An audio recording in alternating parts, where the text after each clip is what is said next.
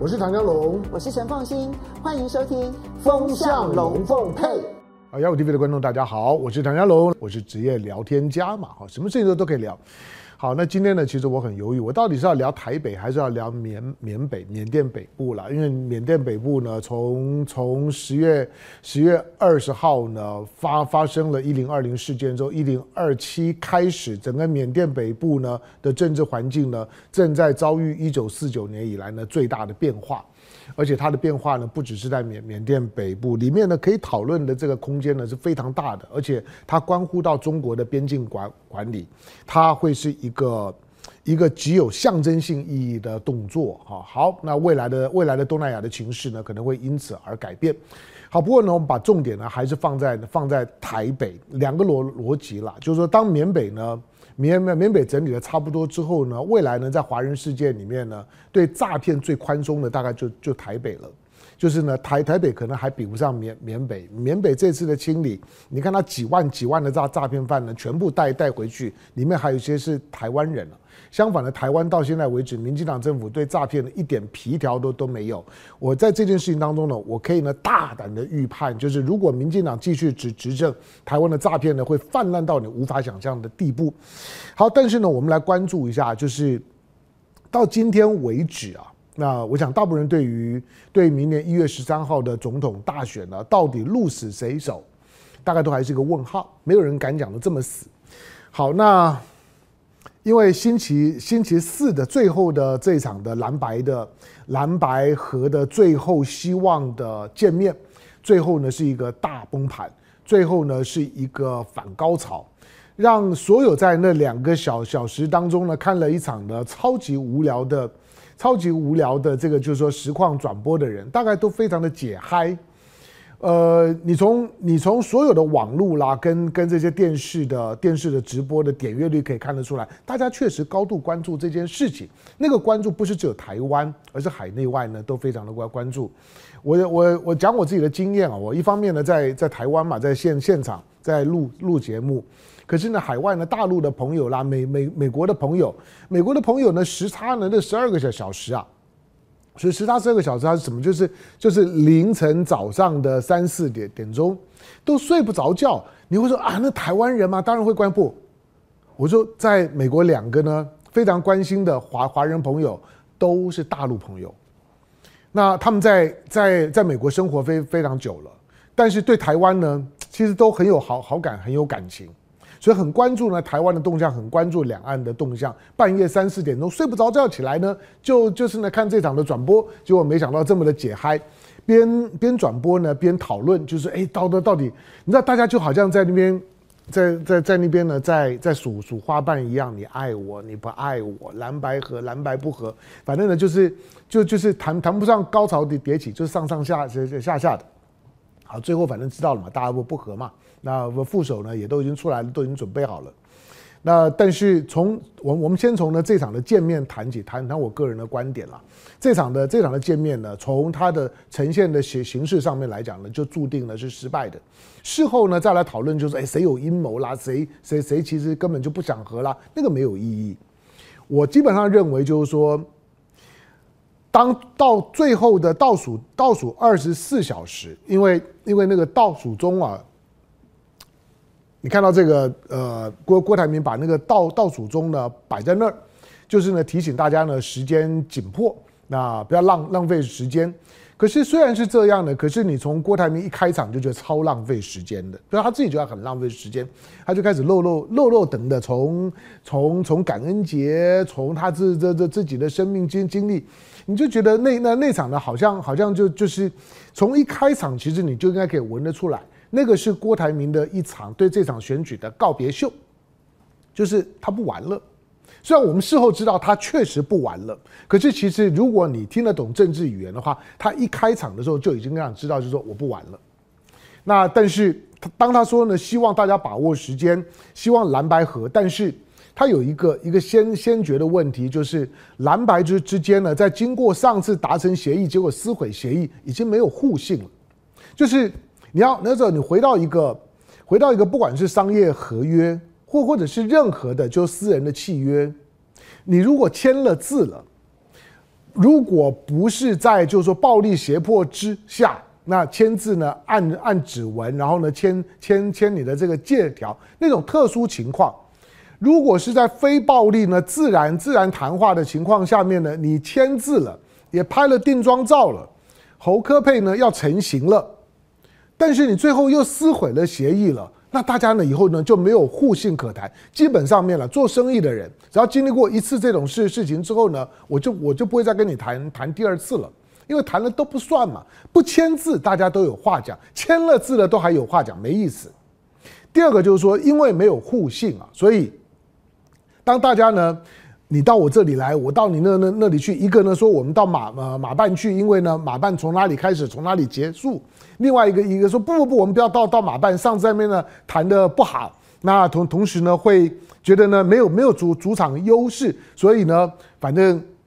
郭郭台铭先先生有有钱嘛啊，就把就就当就在呢君悦饭店呢，反正就包了个场场地。那大家又坚持呢说，那我们到二十五楼去密室。去呢，屁事密谈，到这个动作的时候呢，其实就已经出问题了。侯友谊没有去，马英九没有去，朱立伦没有去。我告诉你，聪明。当然事后事后呢，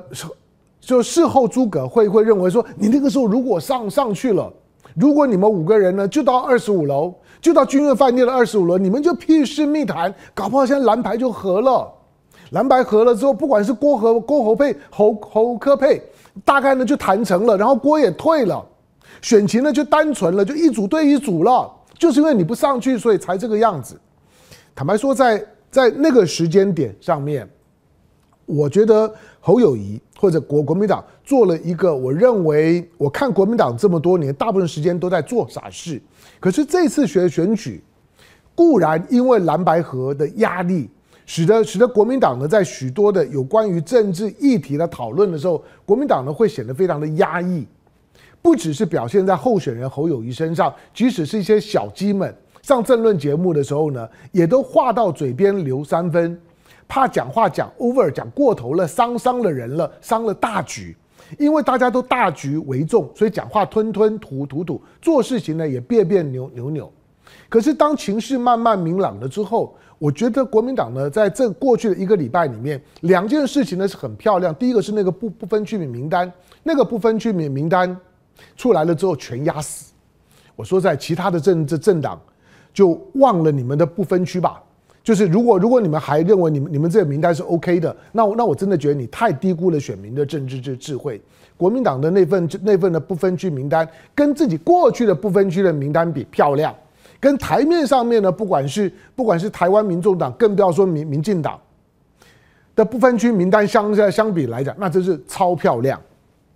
那份的名单会让国民党的所有的小鸡们也会有底气。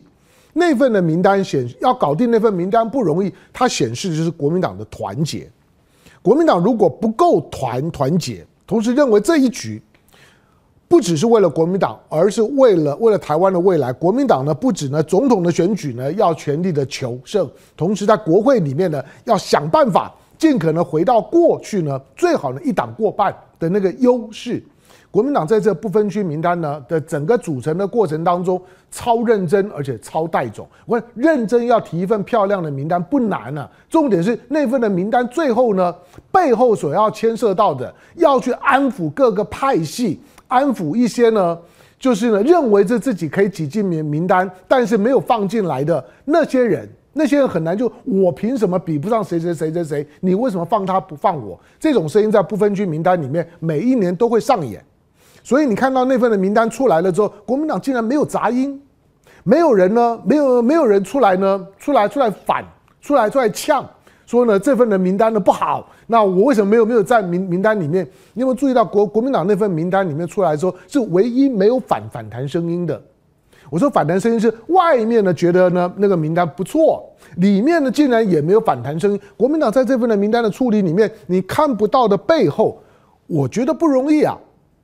不管是谁谁在主推呢这份名单，是是是朱立伦也好，是金溥聪也好，总而言之，这份的名单是一份漂亮的名单。让国民党呢这次的选举，不管那即使那个时候呢侯科佩柯侯佩呢都还不知道，可是这份名单出来的时候，让国民党这趟的选举接下去的五十天可以走得理直气壮。我作为政党，我推我的漂亮的不不分区，请大家呢支持国民党，提高呢国国民党的支持度。就明年的总统的大选，你是有总统票，你是有区域票，你还有政党票。这这三张很少人，只有很少数很少数的人会分裂的投票。我总统投一个，然后呢，我政党投投一个，然后我区域呢投另外一个。这种情况非非常少，人大部分在同一次的选选举里面，他的投票呢有比较一致的倾向，那合理的分裂投票很很少见。所以当你的政党票高的时候，你的区域票大概就不会差，你的总统票大概就不会差。这个东西还是 bundle 在一起的。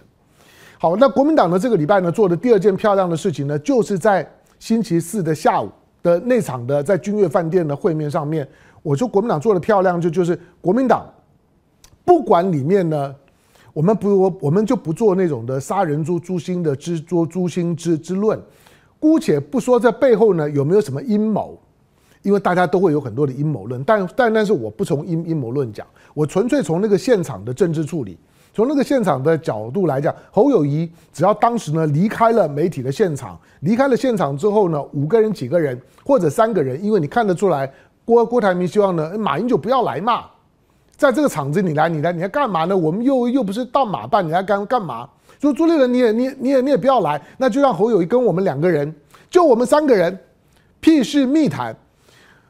现场，郭台铭所设所设定的剧本是这样安排的。那但是，但在当时大家是不知道的。但是如果如果侯友谊上去了，那就跳到黄河都洗不清。不管最后是谁跟谁配，或者配不配都一样，侯友谊会跳到黄河都洗洗不清。所以在当时，我觉得国民党的这三个人，一边呢马英九，一边呢朱立伦，中间呢坐坐的侯侯友谊，你不知道同同不同意，但是我纯粹从一个看画面的角度来讲，就是国民党跟另外两两边的。郭郭台铭还有柯文哲那个三长两短的组组合，国民党的部部分有很高的稳定性，就是没有上当，没有呢，没有迁就于一个想要达成蓝白合，然后呢稀里呼噜的。如果侯友谊上上去了，那他可能犯的错误，就像是柯文哲嘴巴里面讲的，我上个礼拜不应该签，不应该签那个蓝白合的六六六点共识，那个是一样的。好，那如果柯文哲都觉得那个六点过共识，我被骗了，我签的太草率了。但是侯侯友宜并没有，侯友宜在当当时做的那样的一个判断，我们就在这边谈，我们就当着所有的媒体的面前谈，我们就这样子谈就就好了。那个决决定是对的，要不然事后你真的很难去去解释。可是当所有的媒媒体呢，基本上面都很喜欢顺着柯文哲的这些话语去做标题。柯文哲说：“你怎么可以把简讯念念出来呢？你把简讯念出来呢？这个是网军的侧翼的行行为。那个呢是一个是一个是一个很简单的一个标签式的情绪性的攻击。那意思就是说，你怎么可以把它念念念出来？它有两个含义啊。第一个就是说，对，那个简讯呢是我发的。”侯友宜念的简讯内容是是真的，是我柯文哲发的，里面里面的重重点就就一个，就是今天郭台铭呢会宣布退选，然后呢我们俩两个人呢侯科配，大概重点就是这这样了。但是当侯侯友宜念的时候呢，好像给了柯文哲一个一个翻脸的机会，因为彼此之间从你上个礼拜翻脸的时候，本来就没有互信嘛。但是呢，当柯文哲这样子的批评了之后呢，好像就把上个礼拜的那个六点共识的撕毁，好像呢就抹抹掉了。关键的原因是呢，六点共识你柯文哲签了名之后不认账啊。好，但不管怎么说，当侯友谊念完了之后呢，大家就说啊，你侯友谊怎么可以这样子呢？侯柯文哲都都说那是网军侧翼的行行为。大家只要认真想一件事啊，如果侯友谊不念，侯友谊。不让大家知道有这一通的简讯，侯友谊怎么怎么去向所有人解释？就是说我今天来干什么？你有没有想过侯友谊跟朱立伦、跟马英九他们三个人来干什么？他们三个人今天来，他就是告诉你说，我们今天来是因为我们收到了这个简讯，基于这个简讯来讲，蓝白要合了，所以我来了。但是没想到到了之后发发现，原来那个那简讯呢，只是个钩子，那个简简讯呢，只只是个饵，把他把他们调过来了之后呢，调过来之后，但是还要再继续谈。你要知道，就是说，在国民党的部分来讲，是认为我看到这个简讯的时候，那个简讯就是一个清楚的剧本，来了之后就应该是照着剧本的演出，所以我们在公开的场合当中把该宣布的宣宣宣布完。侯友谊呢跟柯文哲就有拥抱，两个人呢第二天呢就可以呢准备呢去办登记了。理论上是应该这个样子。你任何人，如果你收到这样的简讯的时候，你会不会认为剧本就这样定了？那大团结。的完完结篇就会在呢，就会在十一月二二十四号隔隔天的某个时辰呢就会确定，然后蓝白呢就整合完成，母鸡小小鸡大家呢各安其位，就开始了杀五十天。我如果是侯友宜，我收到这样简讯，我当然这样认为啊。所以侯友谊必须要把它念出来，是因为当大家在那哭坐了一个多小时之后。所有的媒体都搞不清楚，那你们在干嘛呢？一个说要上去呢，一个说要在现现场。最后呢，讲到呢，讲到所有的民调统计，又又又说不要讲，不要讲。然后呢，这个说要去上上厕所，那个呢也上厕所，大家就各走各的。当时大家都都认为，那就这样子散了。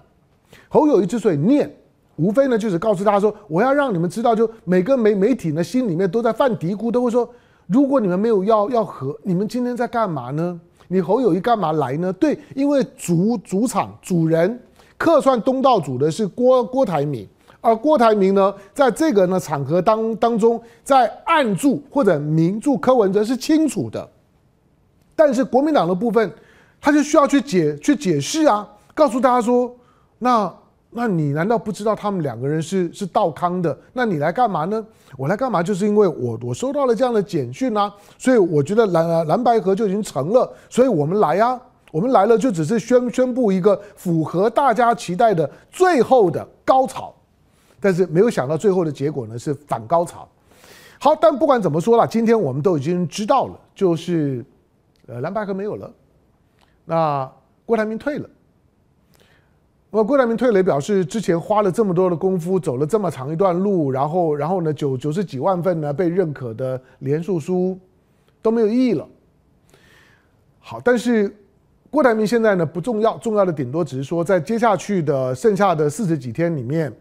他即即使不是候选人，他仍然可以呢作为一个作为一个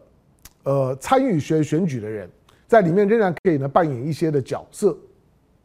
要。要帮台湾民民众党，还是要跟侯侯友宜这边呢？回到呢初选的，在当时回到初衷，这个呢是郭郭台铭剩下的变数。不过大部分人都都会在当蓝白河破局，第二天呢各自呢让副手亮相，然后呢各自呢去去登记完完成，成为呢各自成为呢候选人之后，看起来他好像符合回到了黄珊珊呢在。在前一天呢，一直在告诉大家的，你们看着就是呢，柯文哲将会以台湾民众党的的总统候选人的身份参选到底，而最后的结果大概就是这这样。当然，你也可以从黄珊珊讲话去印证最后的结果。那你柯文哲就没有想要想要保留整合的弹性嘛？就是就是你一定要当正的。可是我我说了，这种东西啊，到了这个阶段的时候呢，蓝白之间呢也都不用扯了，大大家呢。我我觉得买卖不成仁义在，那就算呢做做做不了生意，也不需要呢口出恶言，就是君子绝绝交不出恶言，君子不合作不出恶言，这个时候呢就不需要扯了，扯下去之后呢就就变成蓝白呢互杀，因为蓝白之间最后还有一个不不确定的结果就是弃保，那以现在呢所有的所有的政党的形形式来看。对国民党是有利的，就纯粹从在野党的部部分了。我们先不考虑呢，先不考虑呢赖清德的部部分，从在野党的部分来讲，我觉得不管你看到的民调，各家的民调都呃都一样，就是侯友谊都是上来的，而且越来越稳。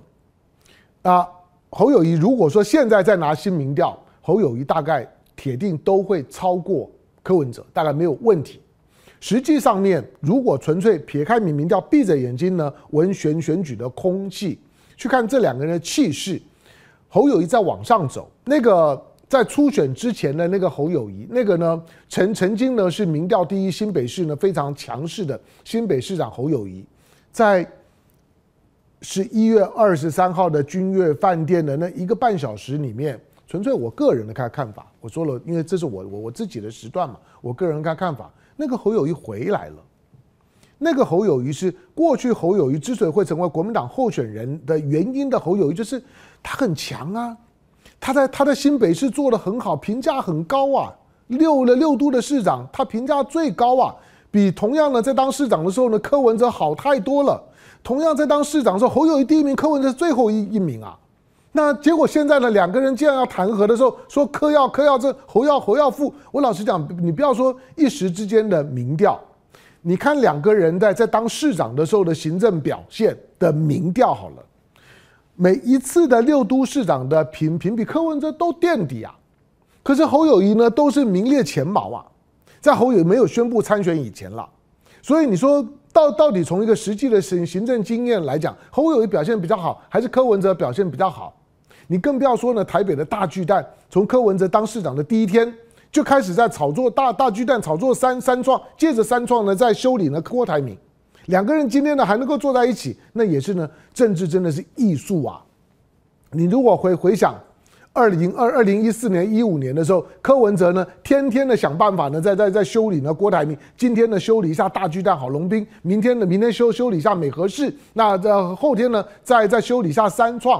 那个五五大五大弊案震天嘎响，把柯文哲呢推上了政治的最高峰。一个素人参选台北市长，一次就当选，而且超高选票，那不容易。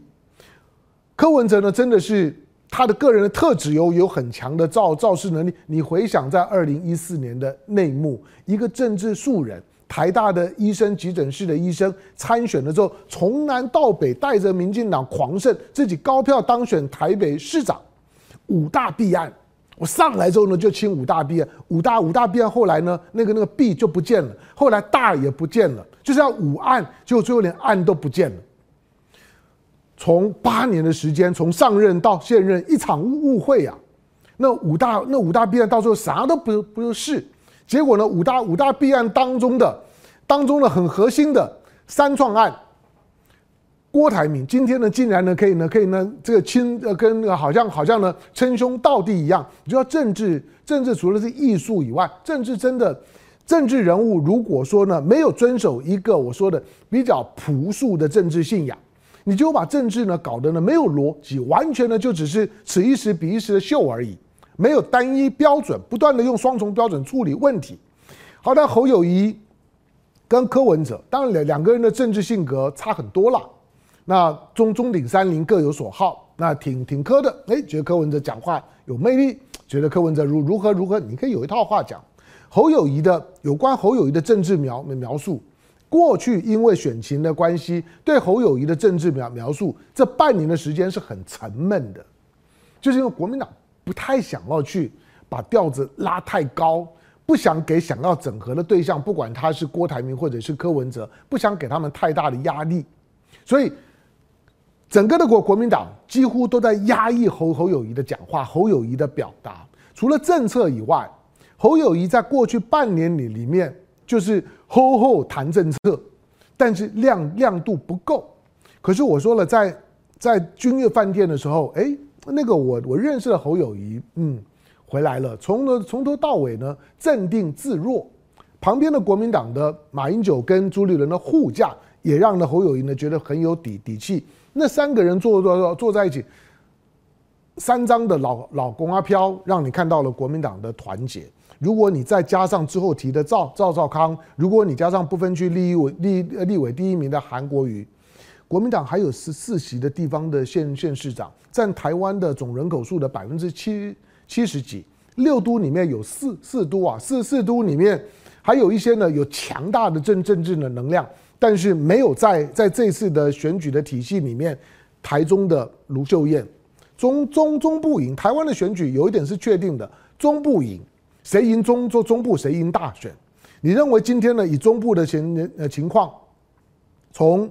从台中、南投、彰化、云云林，全都是国民党。你你你认为这些的国民党的县县市长全都是女的？从卢秀燕，从许淑华，彰化南南南彰化云林都一样，全都是国民党。你认为他们表现如何？中部国民党不会输的。台北还有蒋蒋万安，你觉得蒋万安在政治的新时代里面人气够不够？我想不会有人说不够吧。我说蒋万安从他从他当选市长，虽然他选台北市长的时候呢，我公开讲过我是挺黄珊珊的，我没有挺挺。挺蒋万安呐、可是蒋万安当了市长之后，我从纯粹从观察的角度来，我认为蒋万安的表现可圈可可点啊，包括了包括了就是说呢双双城论坛，蒋万安有很有亮度的，我觉得他的政治的学学习能力是很强的。蒋家第四代，你几乎看到蒋蒋万安的后路呢都都已经呢排排好，他会继续往往上走，他的政治能量会越来越强的。新北市呢，本来就侯友谊的大本营。新北市，你知道新北市代表的是什么意义吗？除了四百万的选民的人口之之外，你知道在在这地方呢，在地的财团，那个呢对侯友谊的支支持度，不是一般的民调可以看得到的。因此，国民党呢有非常强大的基本盘呢跟政治动员的力量。你认为柯文哲，或许没有人告告诉你，你认为柯文哲为什么？如果你认为自己民民调是高的，你就自己选嘛。柯文哲干嘛一定要还要还要咕咕哝哝哝的寻寻寻求，就是说寻求蓝白合的可能性。柯文哲的所有的动作，其实让你很清楚的知道，就是国民党的那个动员的能能量，是你台湾民众党不会有的。只要到地方上面去走的走过，就知道国民党到人就到。国民党不到，你认为呢？柯文哲呢很有人人气。我告诉你，参参选之后看看就晓得。你可以看看柯文哲的每一场的动动员，每一场的造势活动，你看看现场的人人气，你很快就会看得到那个最真实。因为大家反正分分道扬扬镳了，我也不会再帮你做一些的动员。第二个，柯文哲当然来担心他的小小鸡们，连一些区域立委，比如说蔡壁如，蔡那蔡壁如，我坦白讲，蔡壁如啊，干脆呢就加加入国民党算了，比较不尴尬。就是大家想谈合合作，结果呢，母鸡呢翻脸了，让小鸡们尴尬。那柯文哲在这种的情况下面，还愿不愿意呢为小鸡们、为国民党的小鸡们去站台？那个是蓝白合，蓝白呢在登记了之后，最后还可以观察的部分。这种的情况下，下面跨政党的站台有没有可能？如果有有可能的话，他就埋下了一个最后。让侯跟柯还可以比一下弃保效应的机会，我不排除这种可能啊。就是虽然我们各自都都提名了，我们各自呢都已经成为了正式的总统候选人，但是在不违反选罢法的情况下面，我可不可以去帮你国国民党的候选人站站台？你可不可以来来帮我台湾民众党的候选人站站台？如果呢侯友谊跟柯文哲互相站台？维持在立委的合作，维持未来在国会的合合合作，这固然是会最重要是让所有的选民知道，两个人还是希望和的。最后看谁的谁的呢民民调高，谁的人气高，他会呢带动弃保效应。从过去的选举可以看得出来，国民党是没有办法弃的，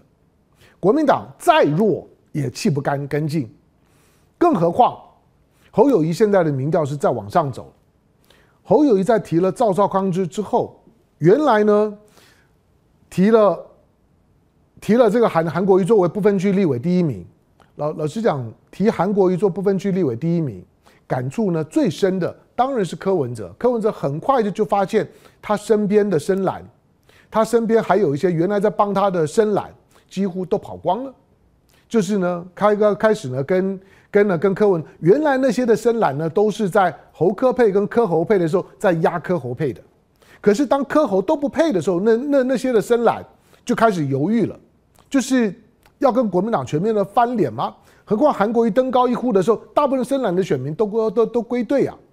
如果到这一刻呢还不确定的时候，提了赵少康之后呢，就更更确定了。提了赵少康之后，我告诉你，连一些的连一些的金主大概呢都归队。所以不要低估呢那一天十一月二十三号的君悦饭店的那一幕，那一幕表面上是破局，可是对国民党来讲，那一幕对国民党来呃来讲，大加分。所以你看到的民民调，侯友谊那那天应该会感觉到侯友谊其实他神神情、肢体的动作是放松的，放松的就是拼吧，反正最后的这五十天不到的时间，大家就杀杀杀看，没有错啦，就有一些的选民或者带风向的那种的惯性，就是既不耐烦又不耐斗，只要看到呢。看到稍微有有有有一点点在在政治上面的运作跟自己的预期呢不一样的时候，就开始表表现得很不耐烦、很气馁，觉得已经完了。赖赖赖清德呢就躺着选了，赖萧佩呢就当选了。讲风凉话的就觉得，哎，这个呢赖赖清德当选了之后，那两岸的统一呢会更快一点，很乐见。类似这种的风风凉话，在网络上面的留言也好，或者呢在公开的场合当中的名嘴的讲讲话，听一听就好了。我不是算算命，也很多人会会消会消解说，你唐湘龙没吗？每次呢，每次谈谈选举的时候都错。第一个，这个讲话的命题就不对。大部分的时候呢，对于选选举的预判，虽然我是蓝的，我我我强调我是蓝蓝的，我在政治立场上面呢，跟跟在选举当中的表表态，我当然呢是是是是偏蓝的，但是。偏蓝的，是不是就是就表示就是说呢，蓝的没有当选，就就表示你预测错误？那不是预测，又不是算命。我说了，我的政治立场，我当然希望呢，蓝营呢能够呢胜胜选。蓝营胜选，我有好处吗？没有。蓝营胜选的，一点好好处都都没有。那为什么希望蓝营胜选？因为两岸稳定，因为让你睡得着觉。蓝营胜胜选，它的大模大样，就像现在的地方县县县市长。当你在地方县市长，你发现呢三分之二、四分之三都是蓝的，那代表什么？让你睡得着觉的政治组合跟政治态度，在地方上面就可以看得出来。所以，一个可以让你睡得着觉的政治集团跟政治路线，对选民来讲至关重要。简单讲，我对选举来来讲，以我的年年纪，我当然希望呢大家睡得着觉，对你的睡眠呢是有帮助的。台面上面能够让你。当选的时候会让你睡睡得着觉的候选人只有一组，